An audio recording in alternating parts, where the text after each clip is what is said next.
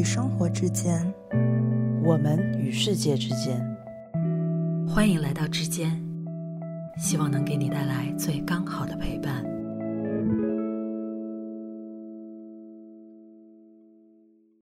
Hello，大家好，欢迎大家来到之间的第二十二期节目。我是顶着魔鬼时差也要看冬奥的安哥拉。我是前几天看完单人滑爆哭的佩驴。我是刚看完双人滑爆哭的海狸。欢迎大家来到之间。那这一期呢，就如标题所见，我们特别想聊一聊冬奥，也想聊一聊花样滑冰。在我们播出这一集的时候呢，冬奥会应该就在昨天完美收官了，闭幕式也应该是非常让人震撼的吧。而就在刚刚，中国的双人滑隋文静和韩聪夺冠。我们也是看的又哭又笑。最近冬奥的热度真的是非常大，我觉得大家的朋友圈和社交媒体软件都被冬奥会轰炸了吧？我们也 是的。然后我们的对话里也全都是冬奥，冬奥，冬奥。从开幕式到谷爱凌，到苏翊鸣，到短道速滑，王蒙花滑，羽生结弦，甚至到抢冰墩墩。告诉我怎么抢到冰墩墩，我哭了。麻烦各位听众帮我们推荐一下有什么买冰墩墩的渠道。嗯嗯，身边人茶余饭后的闲聊都集中于冬奥这个事情上，包括我们三个人看比赛也看得非常上头，有空的时候就会去追一追。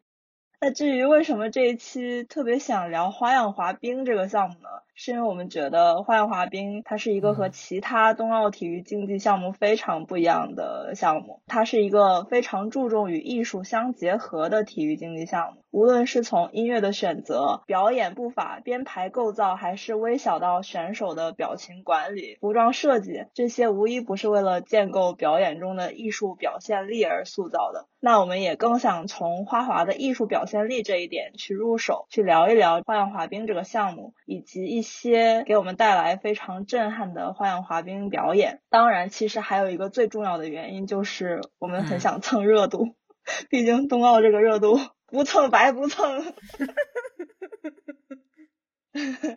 这么真实的吗？对啊，要这么诚实吗？没事，大家都是坦诚相见，那就闲聊一下呗。就最近冬奥有没有看到什么好玩的事儿啊什么的？我们可以先聊一下最近在追的几个比赛啊，或者热点啊，有没有在这十几天让你们印象特别深刻的比赛或者事情？嗯嗯，我可能不是特别关注冬季奥运会，就是一直以来并没有那么的关注。嗯，虽然我一直在加拿大住着，然后加拿大是冰雪之城，然后蒙特利尔也是出很多很多。就我发现，好像很多冰雪选手的训练基地都在蒙特利尔。我也是这次看了冬奥之后才发现的，好像很多国家的选手都是在加拿大蒙特利尔训练的。我今年秋天的时候其实还去过一趟，我真的没有想到这个小城市会是一个冬奥的这么一个训练基地啊。说到这个，我中国某西南大省会。竟然也是中国国家，就是滑雪队他们的一个训练基地。某西南大省是哪儿啊？滑雪滑雪队啊？西南有雪吗？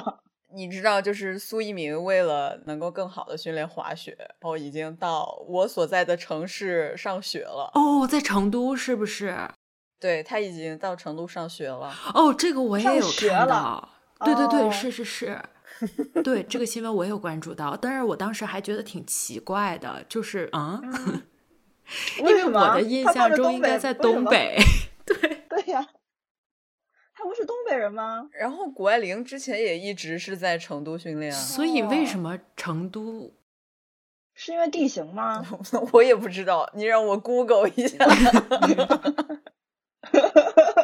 我们的本地人对此并没有一个比较好的 解释，我也可以理解，因为我一个半本地人也不是。但是我觉得蒙特利尔的这个情况其实是可以想当然的，就是它确实是比较冷，对对，很合理。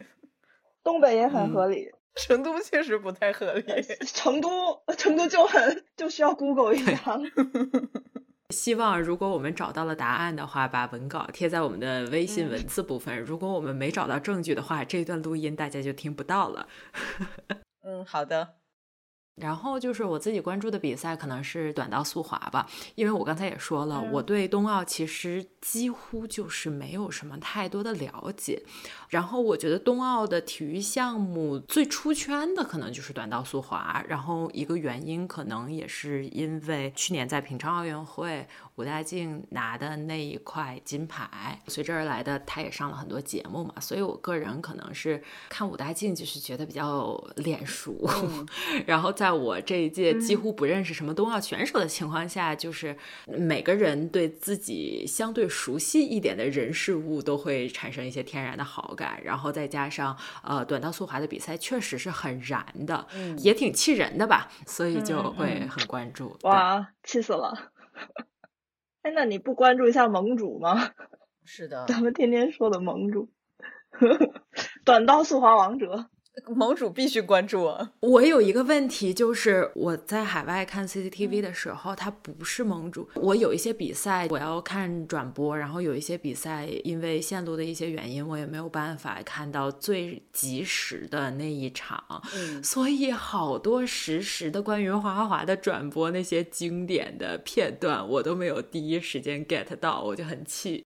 啊，而且盟主不是在 CCTV 做解说，所以说这也是一个问题啊。他在那个咪咕视频，哦，在咪咕，哦，难怪，嗯嗯，他太牛逼了，我就觉得他真的好牛啊。我刚开始以为他只是一个特别有趣的解说，然后在小红书上刷到他二零一三年的短道速滑比赛的视频的时候，就他全程就背着手在别人后面跟老大爷遛弯一样跟着别人，然后在最后三圈的时候又默默的背着手超越了所有人，包括韩国选手的时候，就觉得特别特别解 气。对啊，尤其他对战韩国队的时候最爽了，宛如看大魔王张怡宁比赛的样子，大魔王。王蒙吧，估计就是，反正他真的好厉害啊！如果大家没有看过盟主和黎明的视频的话，建议去上网搜一下，这边不多说了，但是非常值得，真的很好笑。我觉得今年可能我们关注这个冬奥这么热情，然后前所未有的一个热点，就是因为首先咱们是东道主吧，自然国民对于这个事情的热情会高很多。而且今年出现了一些现象级的运动员，他们本身就像新一代流量明。星一样，但他们身上所带来的这种光环会比普通的明星还要高很多，所以。这一连串连带效应，就让今年的这个冬奥说大家的关注度特别高。但是奇怪的是，我问了一下我在海外留学的其他朋友，他们周围的外国人 都不怎么看 冬奥。真的，要不是因为在北京，我也不会怎么看。我觉得冬奥它相较于夏季奥运会热度确实是小一点。是的，是的，嗯。就是感觉比赛的项目和金牌数都少很多，是，对，是。但可能我觉得相对北方一点的城市还是比较关注这件事情的吧。就是比如说像加拿大啊，然后像欧洲北欧嘛，就是挪威啊、瑞典啊，包括像俄罗斯。我相信，因为我没有常住在这一片儿的 朋友们，但是我相信，就是这个地区的百姓们应该。还是比较关注冬奥的，因为这可能算是他们的一个强项吧。更何况他们半年都是处在冬天里的。我得知的就是金牌排名第三还是第二的德国普通市民对于冬奥没有一点兴趣，太德国人了 啊，就很德国人。对，德国人就是不 care。嗯嗯，然后我觉得其实一般像这种地方，确实他们有一个天然的地理优势，然后在训练上就感觉很多小朋友们真的就是从小玩雪玩大的，很自然的就是从兴趣往后很有可能就能变成一个。就我觉得这一届。冬奥会，我们有一个新的特别关注的点，就是兴趣到底如何变成了职业这个事情。那最典型的代表就是谷爱凌，最近超火的体育苏一鸣也是，对苏一鸣，嗯，能看出来他们并不是说去参加这个体育竞技项目就是为了为国争光还是干嘛的，就是。他们是真的喜欢做这个事情，对这个事情感兴趣，然后才把它当成一个职业去培养。就我觉得这可能是一个新的国内体育竞技可能能够培养的一些模式吧。是的。而且冬奥和夏奥的项目不同，也就是在这个地方，冬奥确实是。不管是培训还是场地，都是有很高门槛的。但我觉得这个也取决于有这个条件的人自身的家庭条件一定不会非常差。然后在这一代人，可能零零后他们的生长条件会相对来说比上一代，尤其是上上代更老一辈的那些运动员要优渥一些。所以他们有更天然的条件可以去把这个东西当做一个兴趣培养。然后如果我有更大的兴趣，或者是我觉得我适合。专业的从事呃这一项运动的话，那我就可以把它发展成职业。那这一个培养兴趣的这个道路，可能是在我们前几代人身上比较难有的这么一个情况。那个时候对他们来说，可能是一种奢侈。嗯，我觉得冬奥还有一个点，就是因为这也算是我第一年特别紧跟冬奥赛程嘛。我在观看比赛的过程中，我就发现，我冬奥真的不是闹着玩的，就是随便上来一个项目都有可能把人摔惨。所以这个的训练成本其实是非常高的，就是危险系数也非常高的。其实夏奥也是，只是冬奥真的让人感觉更加的随时都要丢命的这种刺激感，又是刀啊，又是冰啊，又是山啊。对对对对对对。极限运动，对，而且就是动不动就腾空，然后就从坡上往下跳。就个人每次看比赛，我都觉得我隔着屏幕好紧张。对我特别紧张，我每次都手心出汗。然后像看 大跳台啊之类的这样子的比赛的时候，我真的特别害怕。而且每次如果真的有运动员摔了的时候，我隔着屏幕我都觉得哦，好疼，好疼。你们是小时候摔少了？哦，不是，但是我真的很难想象，就是人在那样的速度下，然后砸到雪上，就我真的觉得挺疼的。是这样的，是这样的，嗯。但我觉得这一点也是为什么这些体育项目如此的让人上头。就你跟着那个比赛过程，你会一起紧张。就像看那个短道速滑的时候，我们连眼睛都不敢多眨一下，因为那个转瞬即逝之间，局面一下子就变了。对对对，就不知道是哪个国家队又伸脏手，还是哪个国家 队又自己滑出去了。就这种惊险刺激感，特别让人上头。嗯，对，对。而且往往一些胜负是出现在零点几秒的时间差里的，所以真的是一刻都不敢移开电脑屏幕。嗯。我觉得另外一个冬奥让人特别不是冬奥吧，就是竞技体育让人特别上头的点，是因为竞技体育赛场总是那种充满了横冲直撞、勇往直前，然后不管不顾的那种气氛。这种纯粹的以某一个目标作为前进方向的环境，其实是在大众的生活中是很少见的。就是我们没有那种。奢侈去单纯的以一件事情为目的，然后不顾任何后果的向前，所以当这个东西它被集中，然后放大成一场盛宴的时候，它一定是会有一种致命的吸引力的，肾上腺素。飙升是的，而且就像我们也经常说嘛，就认真的人总是特别的有魅力。就这些运动员，他在比赛的时候，他高度集中，他本身人就散发着巨大的魅力。然后再加上刚才佩吕也说了，这个是一个以国家为单位的比赛，所以他在很大程度上会给人带来一种身份认同感、归属感和荣誉感。然后，当一个集体有了这种共同目标的时候，他们的精神力就会高度同频。当然，这种情况也不是在每天我们的日常生活中都会发生的。所以，这十几天的时间里，就是大家会集中特别上头。是的，是的。我个人的话，我觉得确实就像安哥拉说的，大家在同一个热血频道一起看人类能在体育赛事上、在运动机能上，嗯，甚至是在物理上不断的去突破人的极限，这个视角绝对是很能激起大家同为人类的这么一个燃点。对对对对。其实我个人是这么认为哈，我觉得挺不政治正确的，但是 大家可以了解一下。我记得张曼玉说过一句话，她说她就是一个很虚荣的人，进到娱乐圈，大家就都是。想红的。我不红我进娱乐圈干嘛呢？我觉得这个概念其实也可以转嫁到我们对于运动员或者是运动赛事上，就是没有不想拿冠军的运动员，所有的运动员肯定都是想拿到冠军，或者说打破世界纪录，或者再到打破自己的记录。那我们在日常生活中经常被教育不要去过于的在意得失和排名，但是人的本质是很享受竞争和排名这回事儿的。那奥运会对于运动员来说，可能是十几年甚至几十年的努力换来的绽放的一天。但是对于普通观众来讲，除了有一种观看体育赛事能给人的一种激励和刺激，嗯，其实你也是在享受这么一个很直观的成王败寇的竞争排名的这么一个结果。无论大家私下的努力有多少，大家能去知道你很努力的运动员，他本身就已经是一个得了牌或者很有个人魅力的极少数了。所以说，我觉得这个也是给大家提供了一个高度竞争，然后非常直观的去享受这种竞争，并且不会被批评的一个。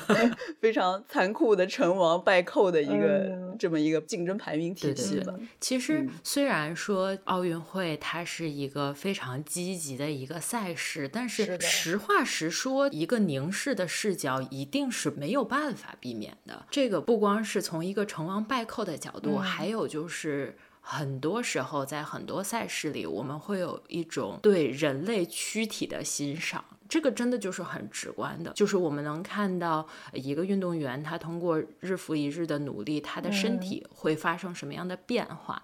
在很多赛事，他的服装上也会凸显这种呃人类因为长时间运动，呃身体所发生这种变化能展现出的魅力。所以一定是会有一些凝视视角的。虽然我很不愿意去无限放大这个东西，但是它也不能被忽视。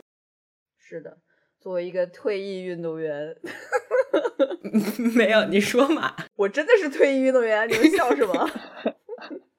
没有。没有你说，Come on，我是成都市第一名，好吗？我拿了不止三个冠军，OK，省级的我也拿过第一名。好的，好的，请讲述你的故事。算了，我不分享了，你们太看不起我了，就这样吧，木风。没有看不起你，就是我，我们可以从佩律刚才那段的对话来感受到一些运动员的特性、性格特性。我觉得你们说的，你们说的我都同意。哦，好的。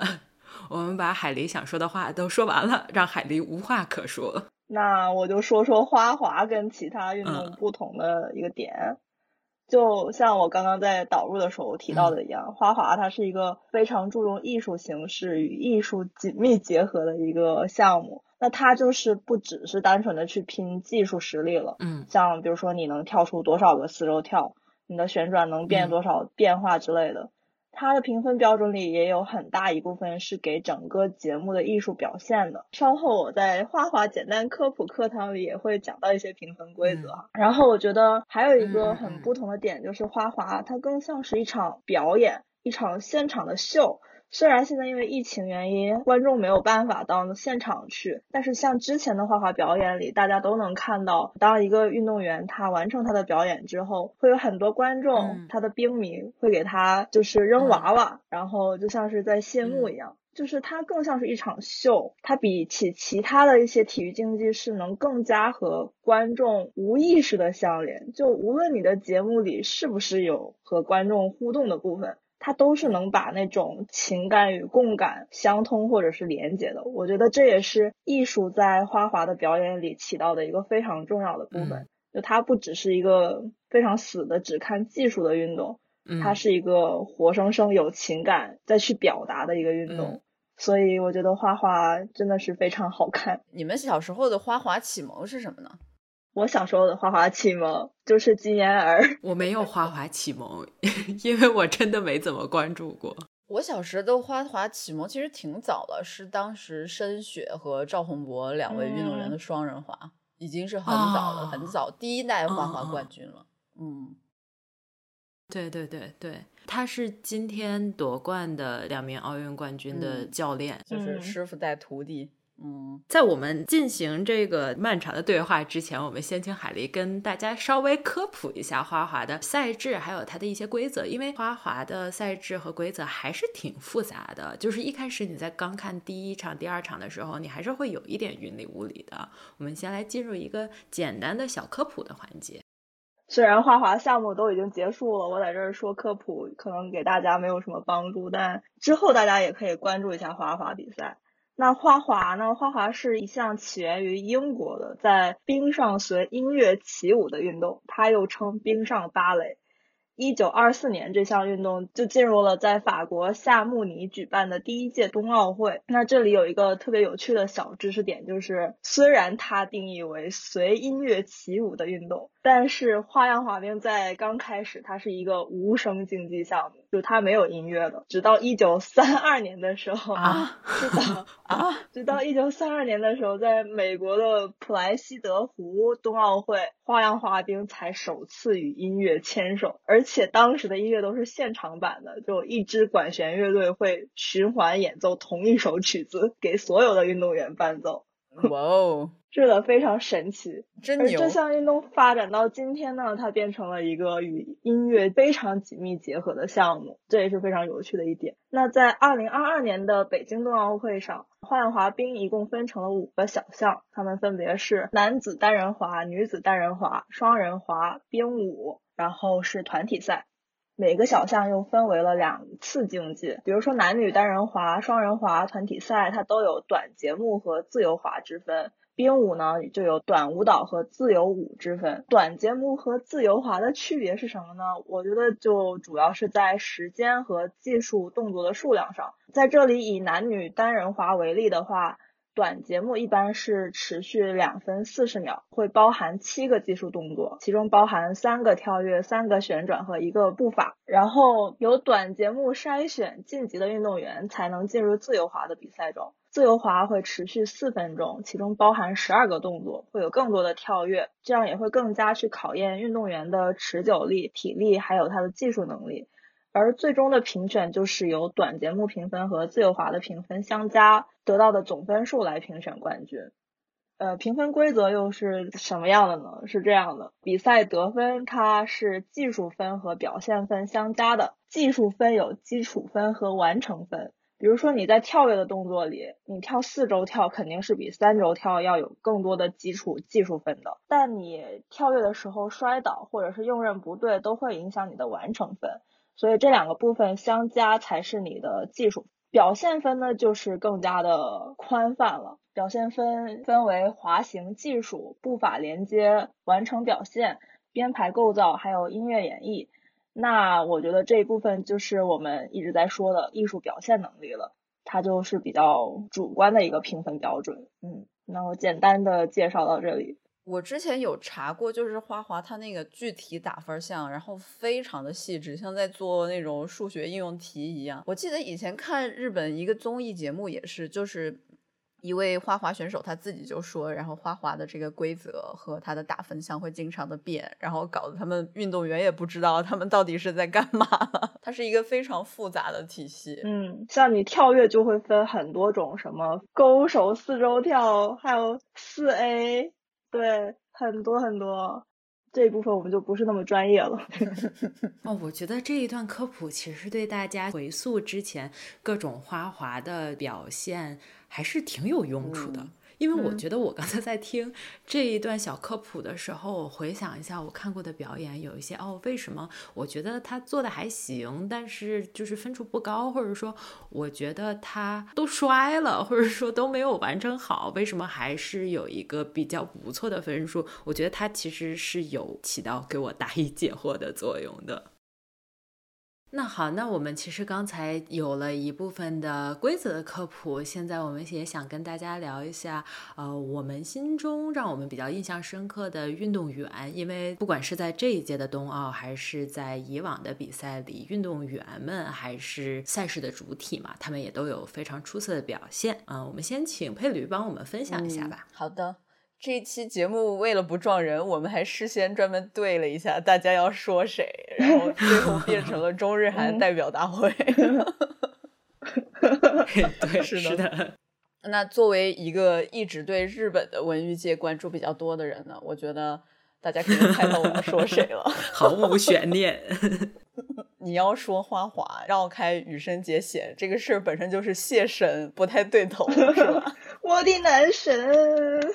但是事实上，每到冬奥会或者是花滑赛季，大家都可以看到各个自媒体也好，平台热搜也好。就是蹭他热度这个事情 根本停不下来。关于他的彩虹屁，我觉得我吹的真的不一定能有粉 丝，或者说其他的公众平台好。但是我可以说一下，就是关于或者是解说，解说真的解说，解说姐姐太爱他了。对。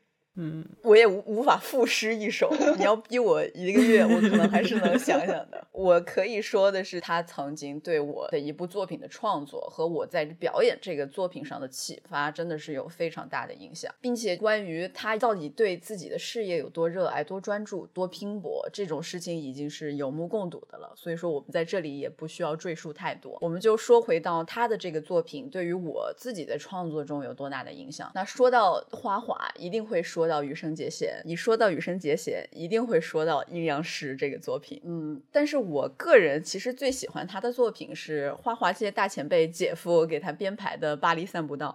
确实，我是通过阴阳师这个节目开始，就是深入的去深挖他这个呃运动员也好，艺术家也好，对他产生了一个极大的兴趣，也确实是从这个节目开始的。除了羽生结弦呢，我想跟大家推荐另外一位他的好兄弟，也就是大家都爱开口笑的猴爹。田信成，从他的名字，我相信大家也嗅出了一丝不是凡人的味道。他是织田信长，对，他是日本著名的战国武将织田信长的十八代还是多少多少代的孙子吧，算是直系了。嗯嗯，我特别特别喜欢他的一个原因，除了当时就是从羽生结弦这一条线开始连带到一些日本运动员以外，然后还是因为他其实很早就出现在日本的一些综艺节目里了。由于他特别的好笑，所以我就在想，这样的人真的能滑滑滑吗？因为滑滑给大家的 印象都是非常的优雅，大家都是仙优雅，对，大家都是仙子仙女。后来就去搜了一下猴爹各个演出吧，这种比赛现场，我就发现怎么会有人这么牛却这么好笑？这种类型的艺术家或者运动员，一直都是在我的个人取向里面。呃，我也特别推荐大家去看一下猴爹在呃 The Ice 二零一四上面的一个节目，叫做 Rooster，就是很难看到有人在花滑的时候穿睡衣，并且用的是 Funk 音乐，还把它表现的非常的好。那像普黄那种在冰场上假装尿尿的人，可能也很少吧。但是 穿睡衣，我觉得确实也是一个很大的突破了。另外一个就是他在一个没有那么重量级的比赛上滑的呃 YMCA 组曲吧。我印象特别深刻的一个点就是有一个弹幕说，大家的开场都是掌声，但猴爹的开场却总是夹杂着笑声的，所以他也算是一个快乐滑冰派的一个代表人。快乐滑冰，花滑界的鬼畜 UP 主，是的，有这么一个意思。然后最近关于他的新闻是，他在北京排了四点五个小时的队，终于抢到冰墩墩了，然后非常的高兴。哇，哎，我也想抢冰墩。我 们我们有什么资格去抢到冰墩墩呢？还是让给他们？所有的运动员那么努力拼搏，都是为了赢冰墩墩的。那么 说完快乐的猴爹，咱们就说回羽生结弦，为什么他对我产生的一些影响，以及我为什么的这么的喜欢他吧。除去他真的。长得很仙，然后她也是亿万少女的梦中情人的模样以外，别的更深刻一点的东西。我们意味深长的 看了一眼海狸，我已经流口水了。嗯，是的，今天海狸发了一张羽生结弦的图，我们可以把它贴在文本的部分，供大家欣赏。好东西都要分享给大家。是的，是的。说回这些呃更走心的内容的话，我觉得提到他的话，大家一致的一个第一印象就是天才加极度的狂热和努力。他的状态就是已经上升到抛开自己的生理状态，甚至有时候可能有点抛开生死这个意味了。他对花滑这门艺术有一种近乎虔诚的执着。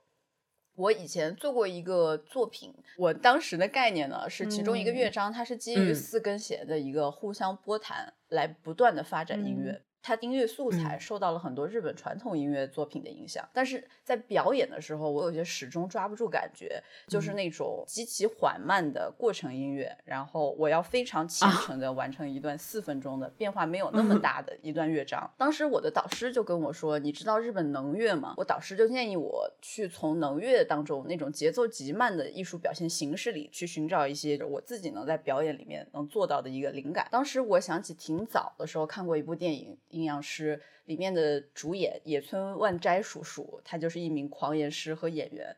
那他出演的《阴阳师》也是一部非常非常经典的关于安倍晴明的电影。那么也极力向大家推荐这部电影哦。这个作品的话，也是羽生结弦《阴阳师》的算是一个灵感来源吧。他也采用了这部电影里面的原声音乐作为他这个表演的一个支撑。我正在苦于创作这个作品的时候，就在 B 站上刷到了野村万斋叔叔和羽生结弦的这个对谈视频。因为当时从社交媒体上看到大家疯狂的推啊，这个男孩子多么的好看，然后滑冰多么的好看。他多么的少年感呀！这些相对来讲比较没有那么多关于他的艺术创作，或者他作为一个奥运运动员，或者是作为一个花滑运动员更更深层次的东西。这个视频看完以后，完全改变了我对羽生结弦的印象，并且非常非常的尊重他作为一个艺术家和运动员，对于他自己从事事业的这种虔诚和热情。他们那场对谈的主题就是针对。以不同的艺术形式来诠释安倍晴明这个人物形象。按照节目组的话的话，就是奥运冠军向狂言师请教表演的机制。他们当时探讨了很多作为表演艺术者都能很共情的话题，比如具体到一个艺术表演的小窍门，比如反方向去强调动作。还有一些关于基本功的传承和个人风格的融合，或者是具体的动作变化，其实是要根据你整个服装的变化和你整个人的这么一个架势来做一个全方位的展示的。所以在这个对谈里面，你能发现羽生结弦对于表演、对于花滑有极大的热爱，他能够在这个节目里面得到野村万斋的指点，他有多么多么荣幸。我不知道大家有没有这种感觉哈？当你在对自己十分感兴趣的东西，并且受到极大的启发的时候，你是真的会忍不住笑出来的。嗯，我当时看到这个访谈的时候，就是羽生结弦他那个表情和肢体动作就真的是这样，他就是太太喜欢了，太受启发了，然后他就忍不住一直在笑，就是那个味儿。一个极度专业、极度专注，并且极度投入的艺术家才能露出来这种表情。再到后来，就去看《阴阳师》节目的那个演出，去关注他的细节和他的表演，你就会发现他真的对专业领域有一种。几乎病态的完美追求，他给人现场的感觉就是作为一个表演者，他的每一次演出都是在虔诚的燃烧自己的血肉。嗯，包括他非常著名的那一场严重受伤之后坚持跳完的歌剧魅影，大家就可以很强烈的感觉到这是一个不要命的，这是一个为了表演真的不要命的运动员和艺术家。啊，对，是的，是的。所以说，我在我当时的所谓的演艺生涯和这个创作里，受到了很多来自他和其他艺术家的启发。他真的就是不仅是一个花滑运动员，他也可以称得上是一个表演艺术家。如果大家稍微去关注一下他在场上的表演和严苛到没有私人生活的训练时间，然后再去关注一下他在幕后完成每一个作品时的很多很多细节，你就会发现他真的是一个 whole package artist。他不仅仅是表演者。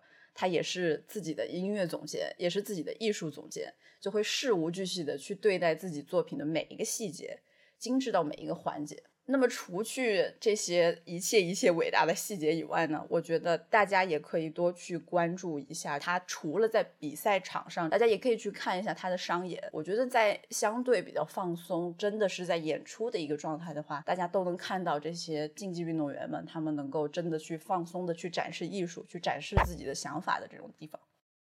我。非常非常的推荐二零一九年的《Fantasy on Ice》神户站的冰演，然后这个节目可以说是集结了我三个最喜欢的 IP：《新世纪福音战士》中的 OP、残酷天使的行动纲领、羽生结弦的 CV，以及一众顶级花滑选手的群演，并且现场演唱的歌手是来自于 X Japan 的 Toshi，所以我向大家强烈、强烈、强烈的推荐这场演出。我们会把链接贴到文本版的下方。大家可以自行去找一下。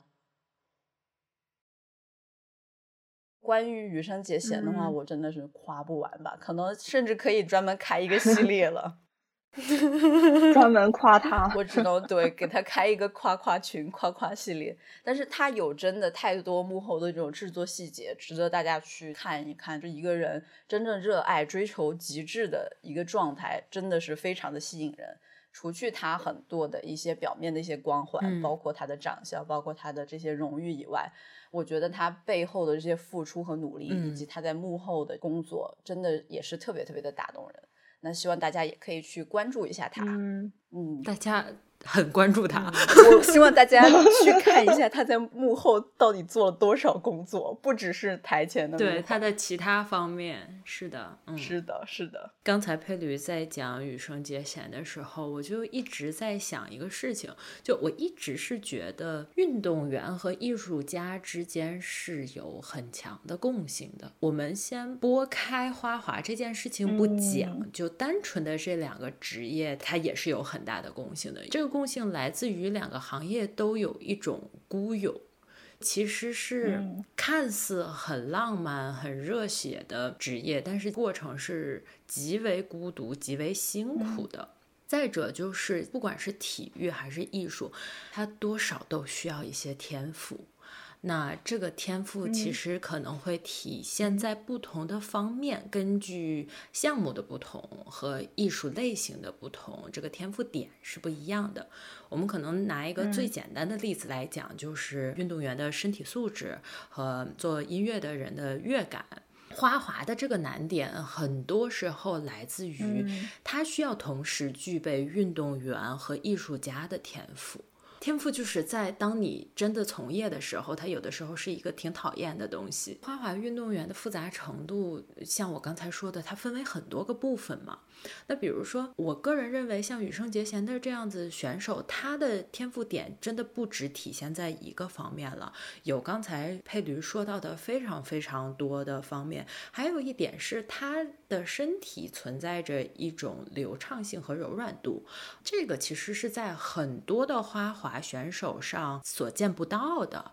我记得我当时也看过一个瑞典选手的一个表演，然后他的天赋点呢，可能就是他的动作也许并没有那么完美，但是他可以把音乐里的情绪表现到极致，就真的那个人在冰上，他的每个动作转身，你都能感觉他能划出心碎的味道，就是那种感染力，它是非常强的。再来，我们可以看到很多，比如说俄罗斯选手，他的身体条件真的很好，这个都不。不一定说是他的肌肉啊、耐力啊、爆发力的这些，就单说，很多时候在一项运动里，你的身高在某一个区间，这都是一个很难得的，可以把你和其他的选手拉开很远的这么一个身体条件了。有可能其他的选手因为不具备这样子的天赋，他就会需要在这方面花很多很多的努力去做这个填补。再包括，其实花滑有很多项目，它的一套动作它是编排好的。然后在这个过程中，如果你出现一些失误的话，在一些的比赛上，你后面是可以补上的。但是你补上的动作，其实又要考虑到前面的动作裁判是怎么判的，它会影响到你补的这个动作会不会产生一个无效的动作或者重复的动作。所以说。临场应变能力和决策力，很多时候也都是一个天赋点。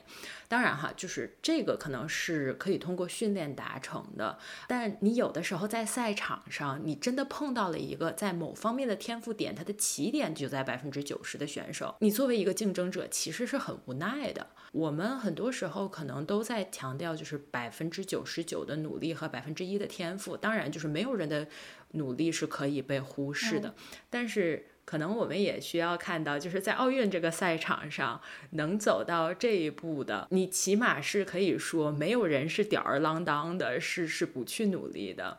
那其实真的有的时候，那百分之一的天赋在赛场上就可以给人拉开望尘莫及的高度。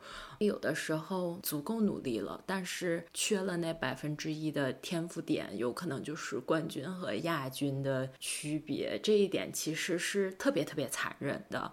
竞技体育其实本来已经就很残忍了，叠加着这个就更残忍了，就很气人，也很无奈。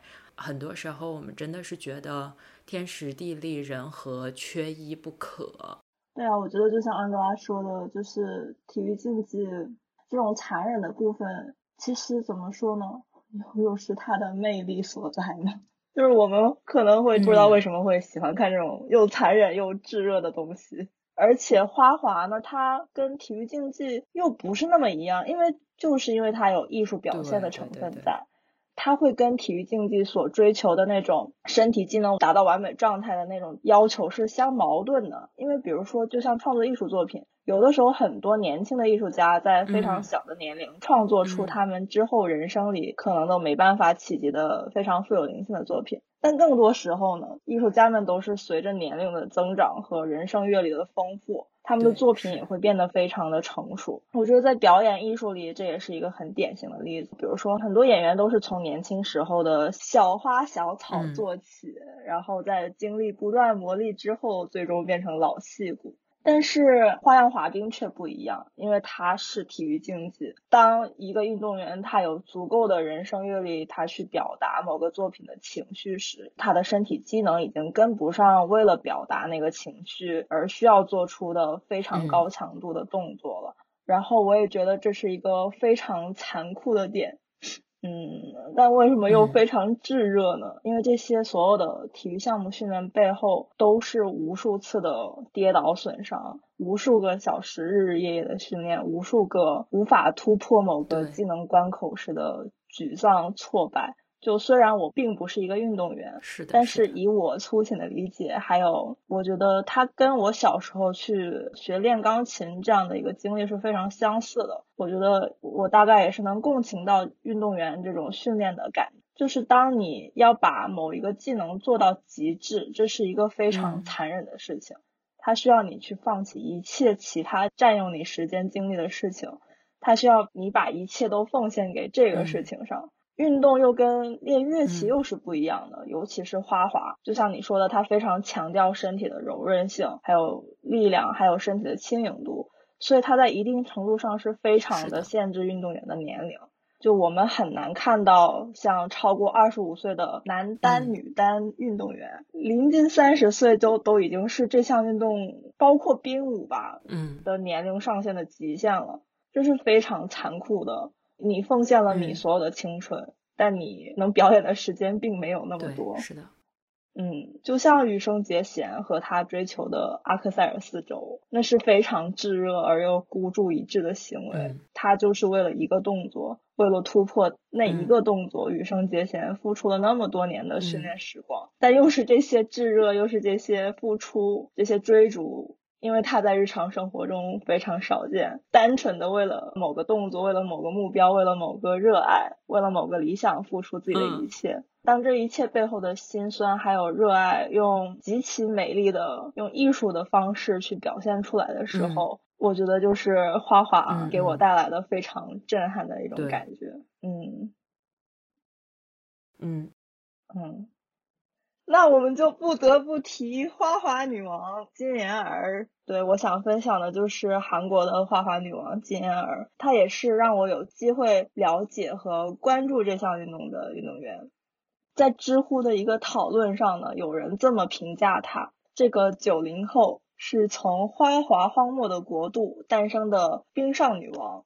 十一次刷新世界纪录，韩国花滑史上第一位集冬奥会、世锦赛等等于一身的女单大满贯得主，也是全球女单花滑历史上第一位超级大满贯得主。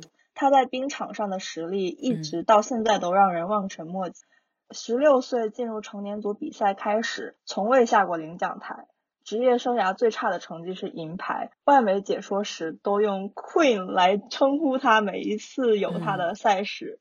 每一次他的赛事呢，都是在自己刷新自己的记录。在他曾经的时代，他是孤独求败的存在，他的对手就只有他自己。就这段知乎，无敌是多么寂寞。是的，知乎评价虽然有点中二，但是他的成就和他的地位真的是在花滑历史上是前无古人后无不知道有没有来者了。嗯。我知道我们期待后面还是可以有来者的，后面肯定能有来者的。我们期待俄罗斯三娃。哎，要这么说，金妍儿和羽生结弦谁更无敌？我觉得金妍哦，我不知道哎，他俩不一样，男单女单也不一样。我觉得他俩，但是就以历史地位和天才程度以及独孤求败的程度来讲。那我非常私心的就是羽生结弦了，可能 啊，我以为你会说金妍儿女士 Queen，毕竟人家是 Queen，我也以为他要这么说的。你看羽生结弦还没有 King 吧？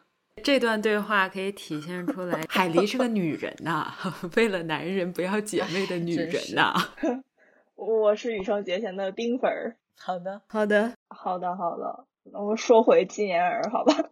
嗯，我非常喜欢他。那在金妍儿横空出世之前呢，韩国在花滑这项运动里可以说是一点竞争力都没有。这也导致了他的训练条件是非常艰苦的。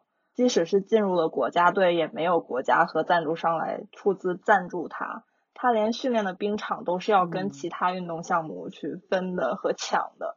那至于他的训练费用就更不用说了，他都是自费训练的。对啊，而且因为韩国的训练条件艰苦到连冰鞋都要自己去修，所以他最后选择了自费去加拿大训练。怎么又去加拿大训练？加拿大是一个友好的都市。在那里，他遇到了他花滑生涯的转折点。前冬奥会银牌得主布莱恩·奥瑟尔教练，网友们亲切的称呼他为“鲍叔”，也是羽生结弦的教练。嗯嗯，但金妍儿是他的第一个关门大弟子哦。关门大弟子不只能有一个吗？是吗？都关门了，而且都大弟子了，二弟子、三弟子、四弟子也都只有一个呀。那羽生结弦是什么？好的，好的，好的。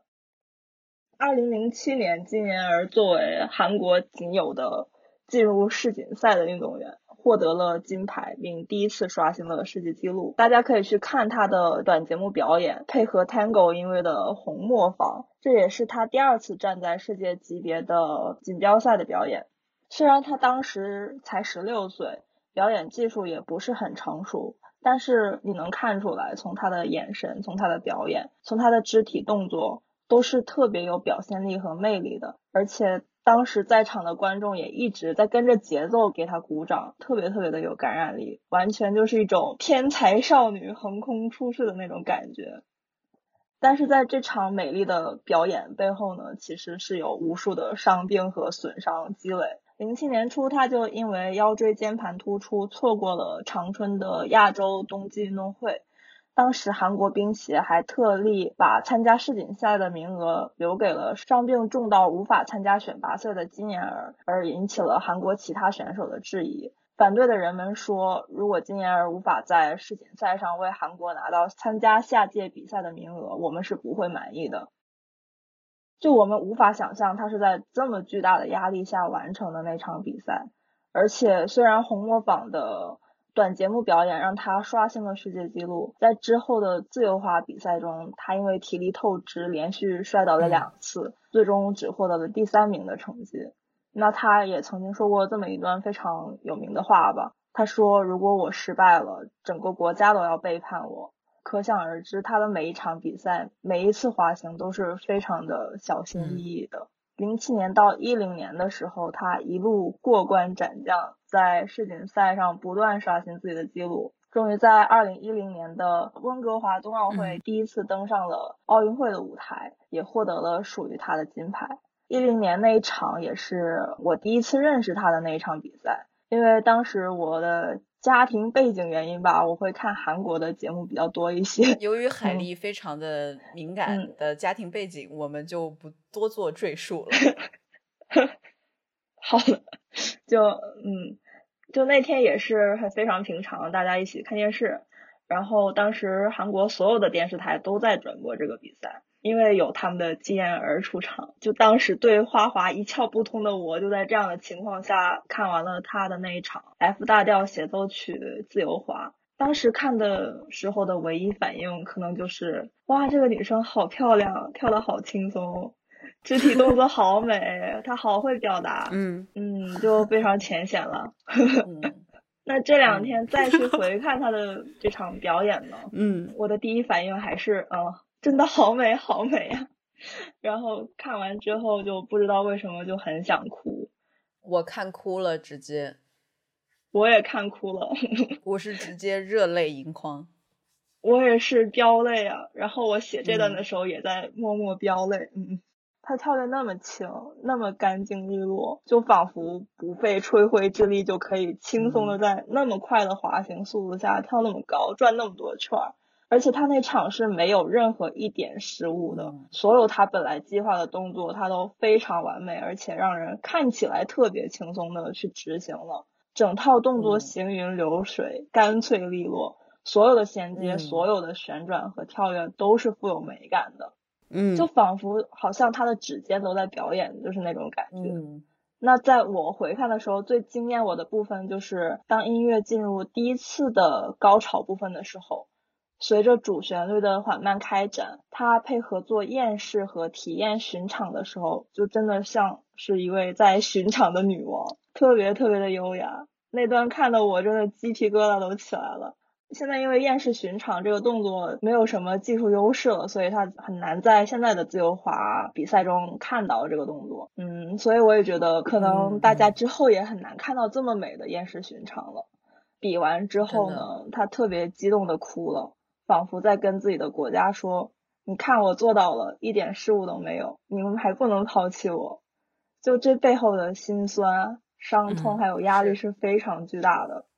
就这样积累着国家对他的期待，还有他自己的一些病痛。我们来到了他的退役赛那场，让所有人都意难平的索契冬奥会的 Adios Nonino。天呐，这什么鬼？亏你还在西班牙待过。Adios Nonino。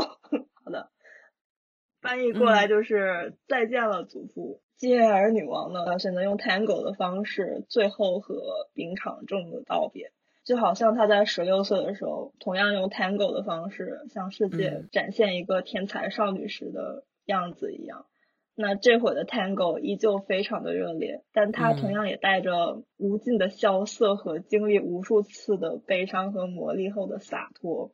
他完美的表现了一个成熟的花滑运动员的表演，不管是艺术表现力还是技术水平，都达到了他从未有过的高度。他在郑重的和他痛恨的花滑说再见。嗯，他其实，在退役之后有说过，他非常痛恨这项运动，他一点也不想再滑了。对，就是爱并恨着，是的，就是很复杂的情绪。但我觉得他还是怎么说呢？又热爱又痛恨，就是那种感觉。这回他比完之后没有哭，而是如释重负的笑了，仿佛在说啊，这段痛苦又灿烂的旅程终于告一段落了。那他虽然没有能蝉联冠军，呃，那个可能是俄罗斯黑幕，在我粉丝眼里看来就是俄罗斯黑幕，但我觉得那场是我看过的所有花滑比赛里最残忍、最美丽、最灿烂的一场。也是能够被记载在花滑史册的一场比赛，嗯，真的好华丽、惨美、美强惨大女主，对，真的是美强惨的典范了，我觉得。嗯，其实羽生结弦也算是一定程度上的美强惨吧，包括仙台地震那一阵子。他也是过得相当辛苦，只是确实背负的国家压力不会像女王这么重、这么黑暗。是啊，韩国网友好可怕。韩国只有 韩国只有他一个人，就是他把韩国的花滑带起来了。嗯，可以这么说。刚才海狸为我们带来了一段特别沉重、特别深刻的花滑选手分享。那我可能也想分享一下，在说这期选题里，我脑子里闪过的第一个选手。那我首先要说，其实我并不像海狸和佩驴之前对花滑有什么太多的关注，我也一直像我刚才讲的，没有太。关注冬奥，所以我不想说去当一个伪体育迷，就是实话实说的跟大家讲，我这一期想要讲的选手是金博洋，让我们掌声欢迎中方选手。哇，中方终于出现了，对，中方选手进场了，对。他是一个到现在为止还没有拿过奥运金牌的选手，而我觉得其实我们心里要有一部分的位置留给这些没有拿过金牌或者暂时还没有拿过金牌的选手。嗯，其实对于一个运动员来说，你有没有那个奖牌受到关注的差别实在是差太远了。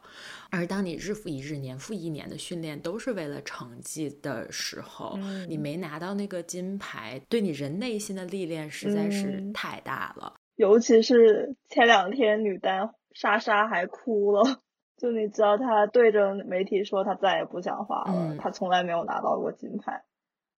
嗯，好残忍呢。对。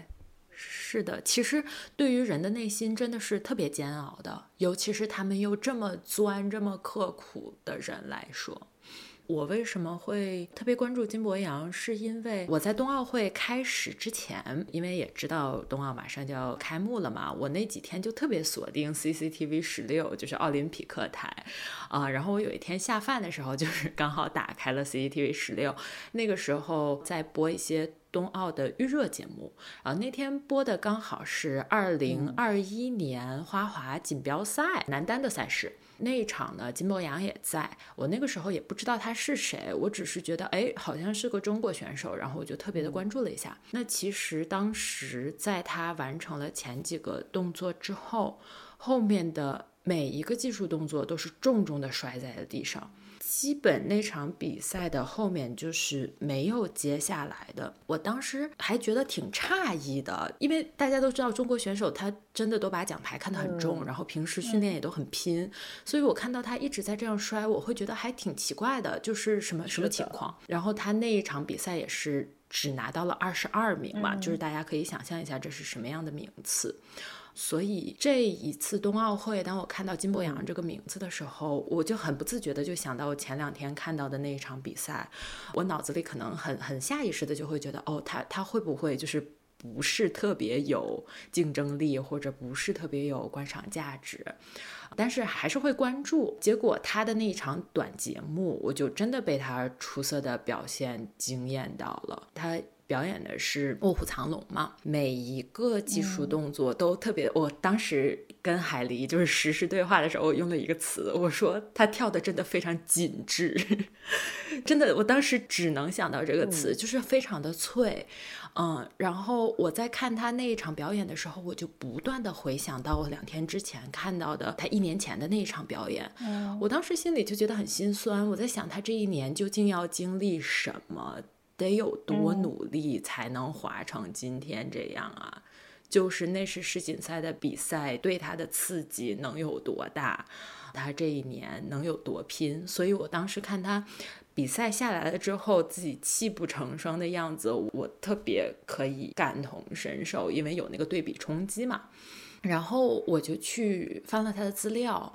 然后我才发现，他其实也是一个意气风发的少年。呃，十二岁就获得了少年组的全国冠军，十八岁的时候就在比赛中完成了一个四周跳。一六年的时候，他成为了中国首位登上世锦赛领奖台的男单选手。其实这样的成绩。是非常有历史性的，也很傲人的，所以我又去想那场比赛。我觉得站在这种高处的这么一个少年，在经历了二零二一年那个世锦赛的失误之后，不断的被群嘲，嗯，不断的被提及，自己会对自己产生多大的怀疑？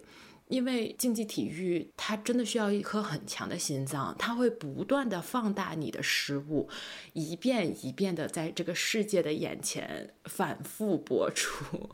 他这一次的短节目选取的《卧虎藏龙》，其实是他当时平昌奥运会自己事业小高潮的时候的这么一个选曲，所以我觉得在某种程度上，他通过这场家门口的奥运会完成了一个给自己的一个交代。嗯，他其实真的算是 男子单人滑上的一根独苗了。很多时候，当你很热爱一个东西的时候，你就会对他产生一种特别强的责任感。尤其是当他是男单唯一的选手的时候。呃，我看他的采访的时候，他也说过，他说他每次看到日本队啊、美国队啊。这些队伍里源源不断的涌出新面孔的时候，其实他的心里都特别不是滋味儿。他就觉得自己一个人来比赛的压力真的挺大的，然后也确实很难，因为好几支队伍的梯队都是三个人的。他作为唯一的中国队选手，在冬奥上就要一直跟他们拼。嗯，他自己也很希望能有一些后备力量上来，所以他每一场比赛他都特别想让全。国人民知道，男子单人滑里面，金博洋一直在给大家展示最好的精神面貌。他希望能打动更多人，而且打动更多的小朋友，让他们热爱花样滑冰。嗯，因为只有这样，才会有。更多的人参与到这项运动来，这样才能发展下去，才能不断的扩大这个竞争力，不断的有好成绩。所以，其实平昌奥运会之后，他一直就是觉得身上责任特别重，觉得他是为祖国而战，然后他的想法就越来越多，啊，想着要不断突破自己。那我们知道，其实。运动员单单是比赛上的压力，就不是我们常人可以想象的了。他在给自己附加上了这么多责任。他说，其实在这四年里，他每天都在想训练的每一个跳跃动作，包括场馆、场地大小，然后自己成功的预案、失败的预案。他说，他最困难的时候，每天都睡不着，就是从晚上十点到四点，闭着眼睛。一闭眼睛就想起今天哪里没有成功，这样他白天的精力其实 也是不够的，就是真的很难，就是心里也很难。然后再加上疫情的原因，他封闭训练嘛，他的教练糖尿病比较严重，呃，所以是没有办法每天陪他在那样的一个封闭的环境下进行训练的，所以后来就真的变成了他一个人单独在练。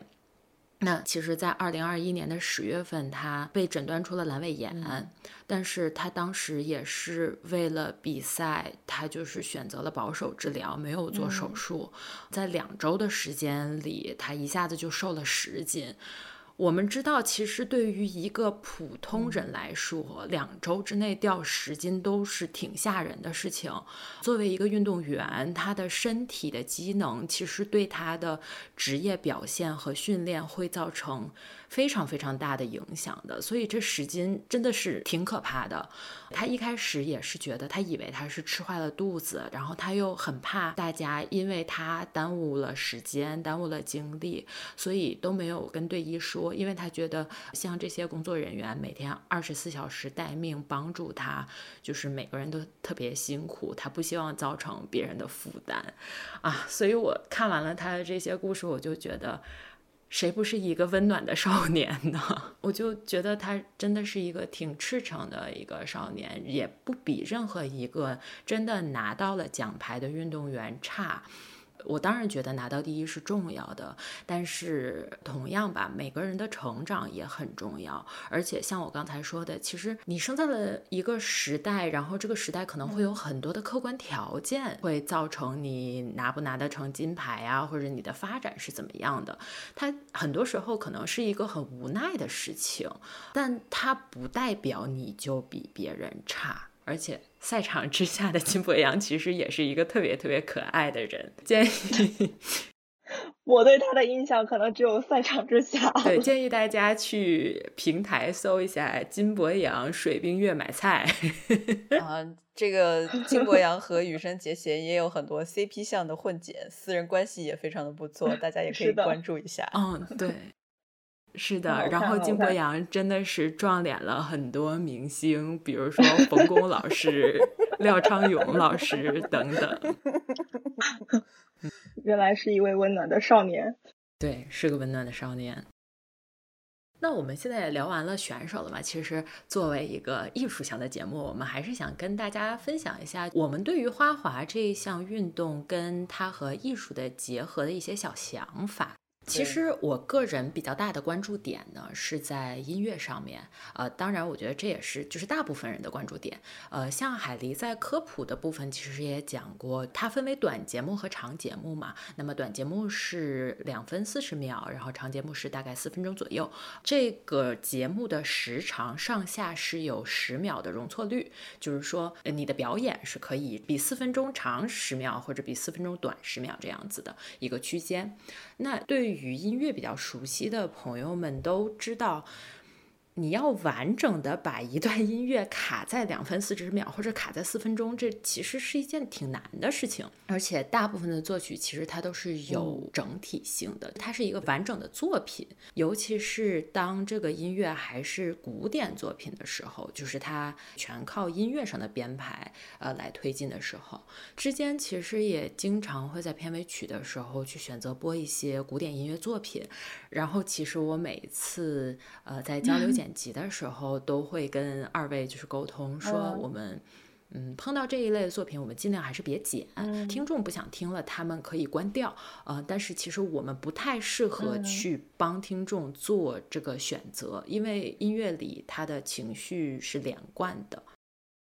其实，在花滑里呢，这个音乐它。对于情绪的烘托是起了很关键性的作用的。比如说，我们也经常聊到说，为什么会觉得这一段表演会让人那么想哭？当然是离不开花滑运动员他本身的一些表现，但是音乐在里面的作用也是至关重要的。比如说，如果这个节目里它更多运用的是一首拼贴比较多的，我们就很难去产生特别强烈的想哭的感觉。但是如果它是一段两分多钟或者四分多钟的比较完整的音乐，然后又是那一种比较抒情，然后比较深刻的选曲的话，那你很大概率的情绪会受到很大的影响。嗯，因为当你有的时候穿插到一首曲目以上的时候，你可能真的你人到了某一个情绪点，然后音乐突然被切断了。所以说，其实，在花滑里一套表演，不光是就是选手自己的动作啊、表现力啊，啊，还有编舞，就是这个音乐的选择和处理，其实在大家注意不到的地方是会有很大的影响的。呃，然后把这个音乐完全卡在它的规定时长，又保持它的叙事性，对于这个剪辑和改编人员的要求还是挺高的。是的。在这里提一下，羽生结弦的《阴阳师》是自己剪的音乐。我觉得像羽生结弦的《阴阳师》那个表演就已经不只是音乐上契合的问题了，就是他要演出那个阴阳师所代表的安倍晴明这个角色。那提到这儿，我觉得花滑它也是一场表演，它就很像冰上的歌舞剧，还是怎么说？就是它能够演出某段，哦，没有歌，对舞剧。它是就是能够表演出某段音乐它所代表的某个剧情或者是某种情感的。所以说呢，一段音乐它处理的好，对于选手的表现是很加分的。当然，这个前提是要建立在选手的技术动作都完成的很好的情况下。因为归根结底，花滑它虽然是一项非常有艺术性的项目，但是它。本身还是一个竞技体育的项目，然后海狸在早一点的时候也说了，它的评判标准虽然是有编排的分数，但它毕竟是占一小部分嘛。我觉得花滑其实也算是一种妥协艺术吧，它其实它在完成规定的东西以外，它还有一些自由的创作的空间。它和很多就是商业艺术也非常的类似，就是它一定是有硬性要求的，是比如说和电影配乐呀。这些有东西必须要去完成，必须有目标，必须有规定动作的这种艺术，其实非常的相似。就像以前我们看画画，就是 一定得一开场跳，就看着他们不停的跳，然后到后面就开始滑，然后到 最后就开始转。对，就是一个非常走流程的一个过程。然后现在稍微改了一些了，但差不多感觉还是还是这个意思。所以说我个人实际上。会更倾向于去看商演，嗯嗯，他们的商演实际上会有更多的艺术性和表达，但是赛场上的竞技性也是它非常有魅力的一点。我觉得咱们在看待花滑的时候，确实有非常非常多可以讨论的地方，从音乐到竞技性，再到艺术表达，再到这种妥协和自己的创作之间的这种关系，嗯。对我，我其实是想说，刚才佩驴说到的这一点，让我也想到，其实大家是能从选手对音乐的处理和选择，是能看出选手之间的区别的。我觉得有两类比较典型的选手，一类的选手他是为了去成就人，就是他更加的愿意是说这个作品他来服务我。要烘托我的技术难点，这个作品的完整性相对来说可能没有那么重要。那另外一个选手，他的路径其实挺明显的，就是说他选手会更加想要服务于整个作品，他想要他的作品是一个比较完整的呈现。当然不是说他觉得技术展现就不重要，他是觉得在这个作品有完整呈现的情况下。它的节目的质量就会更高，会有一种连贯的美感。是的，因为它也是线性的时间艺术，它需要在短时间内呈现一个氛围或者讲一个故事。它和电影还有所有的这些时间艺术媒介为主体的艺术形式，其实都是一样的。啊，我非常推荐大家去看我们金妍儿女王表演的詹姆斯邦德那段特别经典的零零七，他就化身为邦女王 去演一整首歌曲。然后还有，我特别推荐大家去看一九八八年冬奥会上卡特琳娜维特。卡皇表演的经典《卡门》，嗯，他演绎的就是吉普赛女郎卡门，她本卡门本卡。嗯嗯嗯，其实，但是其实说到这一点，我又想要呃稍微绕回到天赋上面来说一点点，就是在感情的呈现和你对角色的诠释的这一方面，真的还是很靠天分的。就是有一些选手他也不是不想，他就是。不能，他没有，对他没有，他做不到。这个真的，这个很难通过训练去获得，这很现实，很残酷。但是这个并不是一个可以通过训练得到质的飞跃的一个点。然后，其实我们在比赛场上也其实是有迹可循的，就是你发现有一部分的选手，他很明显是因为身体天赋比较好，走到今天的这个位置的。而另外的一部分，他也不是身体素质不好，他就是他的他的点确实在其他地方。对，就是我我觉得这个东西也只是每个人的偏好，也没有说什么样的选手就会强一点，就是就比较厉害一点。呃，也没有说真的毫无情感就是一文不值。我觉得其实这是一个见仁见智的事情。对，是的。所以说花滑的标准真的很高，你要被称为皇或者王。你一定 是个顶级运动员，你同时还是个顶级表演艺术家。是 是的，嗯。然后我可能还要说一点，就是这个花滑它整个美感的整体性肯定是也离不开他们的服装。对，其实关于这个服装设计和一些布料覆盖上面，我可能还是有一些想法的，但是我就不。做赘述了，就我必须说，花滑的服装其实是它一个挺大的看点，就是你们不要看它就是很很轻薄的、很少的一些布，嗯，但其实它是就是制作的这个过程是非常昂贵的，我们可以把它想象成是赛场上的高定，因为衣服嘛，它一定是会影响到选手表演的。所以考虑到各种贴合度啊的问题，它都是每个选手的衣服，它都是要量身定制的。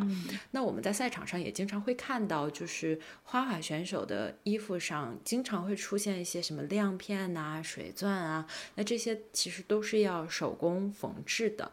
大家可以想象到这背后的巨大耗时。所以其实，在服装的层面上，它都是一件艺术了。这一切也都会叠加到花滑的一个整体呈现上，它的美感呈现上，就是每当那个灯光打到那些闪片还有碎钻的时候，你真的觉得就是。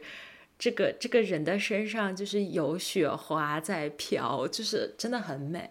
嗯，然后也是确实是它有多重要呢？就是重要到就是国际华联要专门给他设计一个奖项，就是每年都会评出最好的服装。那我觉得大家可以做一个类比，就是这有点类似于，比如说奥斯卡每一年它都也会有一个最佳服装设计的这个环节嘛。所以其实。我们是能从很多的评判标准上能看出来，花滑确实是一个特别特别贴近艺术的运动项目。再次强调一下，羽生结弦的服装也都是自己亲自参与设计的，他的设计师都说他只是给老板打工。大家可以想想，这位王有多牛，这位胖总。而且我我要插一句，我今年最喜欢的服装真的是大柳和月月的那个，就是以千里江山图为思路的服装。他们的那个双人滑的那个服装嘛，就大柳身上的那一件是以山峦为主题的，然后月月身上那件是水波作为主题的，然后合在一起就是很完整的一个《千里江山图》的一个感觉。然后在冰上起舞的时候，整个色调加上他们那个山水波纹的那种配合。我真的觉得就是很美，然后我觉得今年好像有点成为了《千里江山图》的元年，就是它好像 在各种地方好火呀，以各种对以各种形式出现。嗯，然后我真的觉得有的时候花滑运动员穿上他们那个衣服表演的时候不太像人，就是 褒义的不太像人，仙女仙 子，对对对，你就很你就觉得他们就是冰雪上的精灵。我会觉得，我每次有的时候猛地一看电视屏幕上出现花滑选手的时候，我脑子里很快的会闪到，就是小时候我们玩的那种水晶球，它有的时候不是会有一个小人儿在里面一直转嘛？然后就是穿着很漂亮的衣服，然后里面那个场景都是很美的，然后飘着雪花，就会给我那种很唯美、很唯美的感觉。是的。但是服装如果不对头，也是一种 灾难性的。就比如今天看到的双人滑里面，有一些外国选手，感觉就是一个蓝色的大熊在冰场上四处徘徊。我觉得 服装设计师可能要背很大的锅。对对，确实是，确实是。嗯嗯。那我觉得提到《千里江山图》了，我们都那我们就聊一聊。就是这个比赛里，它特别带有民族特性的一个部分。对我觉得，就是每个国家选手他带的那种民族独有的神韵，也是花滑比赛里特别特别精彩的一个部分。对，比如说我又要提到我的金妍儿了，就是他表演过朝鲜族传统节目《阿里郎》，某位特别激动的英文解说说这是金妍儿给韩国的情书，A love letter to Korea，就我觉得很贴切，我觉得很贴切啊，就是 可能不是 Korea 吧，就可能是朝鲜族吧，就整个他表演都特别融合了朝鲜这个民族的舞姿和舞步。还有他的服装，就也像是有像白鹤一样的那种感觉，就是完美再现了阿里郎音乐给人带来的那种特别大喜大悲，还有朝鲜民族独有的那份神韵。然后还有特别特别经典的就是中国当时的女单之光陈露。他表演过的《梁祝》，嗯，他当时就完全化为了冰上蝴蝶，就那段，他有一段蝴蝶展翅的艳世寻常，真的是太美了，就完全就是化蝶，哎呦，好美啊！蝴蝶本本蝶，嗯，然后也有我们特别尊重的俄罗斯选手们，他们有独特的一种怎么说，力量加优雅的一种结合的感觉。像羽生结弦的偶像普鲁申科，我们的普黄，就是力量感的代表了。我觉得他的那种男性魅力，他那场那个 sex bomb 完全就是荷尔蒙盛宴，是，对。我觉得这种力量感也是另外一种神韵，也有特别特别少见的。法国曾经出过一位黑人运动员。他叫苏利亚·波纳利，虽然我对他的了解很少，但是他当时表演过的单手后空翻在冰上真的是前无古人，我觉得我对前无古人后无来者了，就是他有一种特别纯粹奔放的力量之美，这也是在花滑里很少见的。这是冰上 B boy 吗？是这个意思吗？冰上 B boy，我觉得单手后空翻。嗯，对，我觉得我特别同意。我觉得花滑的民族性体现它特别明显，而且很多时候甚至是有一种标签式的民族特性。但我们其实并不会在这种表演里特别介意这种标签式的民族特性。嗯，对。嗯，对，是的，确实是非常明显不同国家的展现的方式。我同意海狸刚才说的全部，然后我觉得可能真的是东亚的选手，大部分的时候都是比较舒展的、比较优雅的、呃柔美的，甚至是有些内敛的，就是很向内的那种体现方式。北欧的很多选手，其实我是说，就是真的是欧洲，就是我们先不说俄罗斯，我们说北欧其他国家，就是很多选手他们的表演，很多时候给我是一种情绪感受上的很强烈的孤独感。我不知道你们有没有共鸣到，就真的非常强烈。然后就是俄罗斯哈，就是像刚才海丽也说的，他们真的是。体质、身体素质过硬，当然技术难度也过硬。北美的选手真的就是一种扑面而来的 淳朴北美气质，就是这不是一种，这不是一种贬低，但是真的就是特别特别明显，就是你会觉得很质朴，就是甚至很实诚。